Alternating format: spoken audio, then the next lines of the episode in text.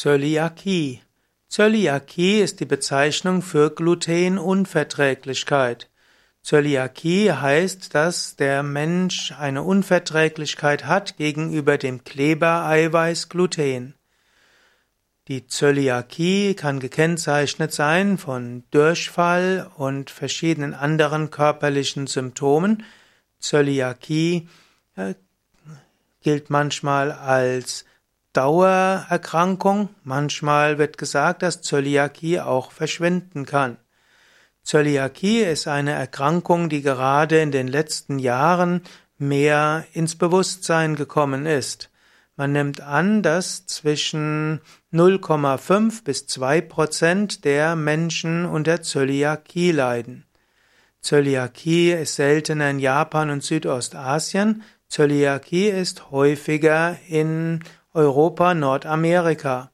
Zöliakie beginnt meistens zwischen dem 20. und 60. Lebensjahr. Allerdings kann Zöliakie schon auftreten mit dem Beginn der ersten Beikost bei Säuglingen. Normalerweise wird die Nahrung hm, im Dünndarm verdaut und in ihre Bestandteile zerlegt. Bei der Zöliakie gibt es allerdings eine Beeinträchtigung der Dünndarmhaut. Diese ist entzündlich verändert und das führt dann dazu, dass Nährstoffe nicht richtig aufgenommen werden. Also wenn man Zöliakie hat und dann zum Beispiel Weizen zu sich nimmt, zum Beispiel Brot zu sich nimmt, dann führt das zur Entzündung der Darmschleimhaut.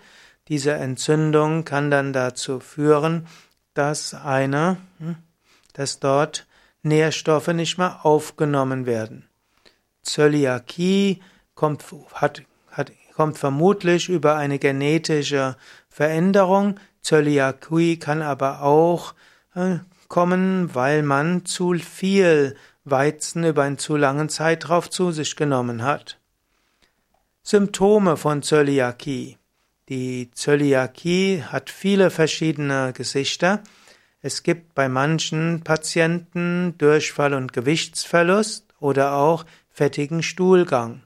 Bei manchen gibt es aber nur indirekte Zeichen für die Zöliakie, wie zum Beispiel Osteoporose oder auch Allgemeinsymptome. Allgemeinsymptome wie Bauchschmerzen, Müdigkeit, Gelenkschmerzen können Hinweise sein für eine Zöliakie.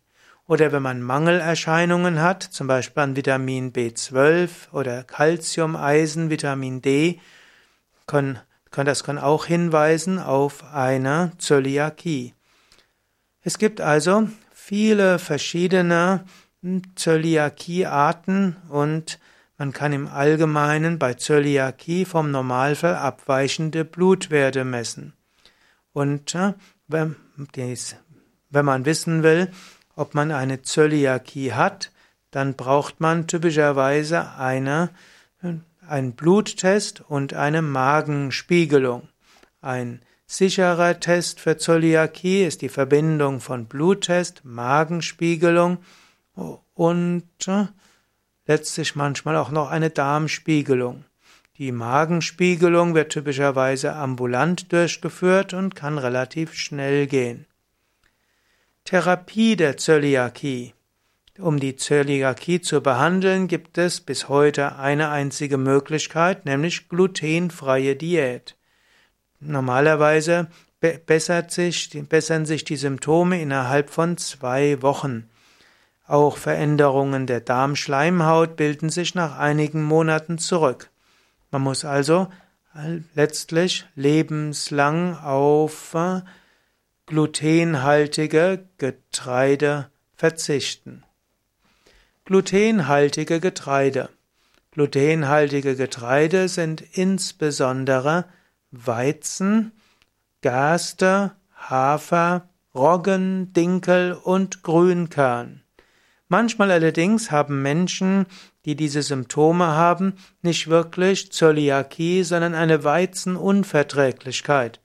Man nimmt an, dass vielleicht sogar zwei bis vier Prozent der Menschen Weizenunverträglichkeit haben. Diese könnten Gerste, Hafer, Roggen, Dinkel, Grünkern zu sich nehmen.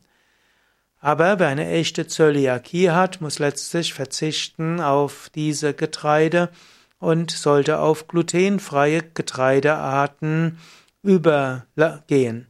Glutenfreie Getreidearten sind zum Beispiel Mais, Reis und Hirse oder auch die sogenannten Pseudogetreidearten Amaranth, Buchweizen und Quinoa sind glutenfrei.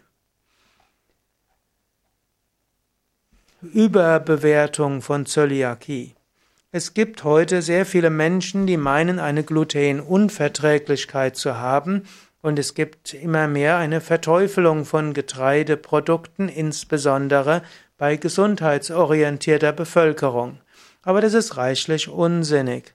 Es gibt Menschen, die haben Unverträglichkeiten gegenüber Erdbeeren, es gibt Menschen, die haben allergische Reaktionen gegen Ananas, es gibt Menschen, die können Zitrone und Orangen nicht richtig vertragen. Kein Mensch kommt deshalb auf die Idee, dass kein Mensch mehr Zitrone und Zitrusfrüchte oder Ananas und äh, Erdbeeren essen sollte, sondern man soll letztlich schauen, was verträgt man, was verträgt man nicht.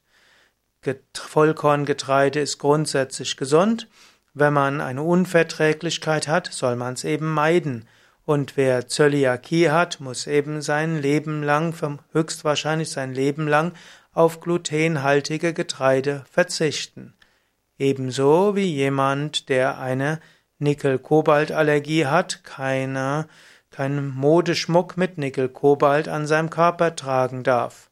In diesem Sinne sollte man nicht verallgemeinern, sondern sich bewusst machen, eine Ernährung aus äh, Rohkost, also äh, Salate und äh, Obst, zusätzlich eine gewisse Menge an gekochten Gemüse, Vollkorngetreide, Hülsenfrüchte, eine kleine Menge Nüsse, Saaten und kaltgepresste Öle ist allgemein gesund.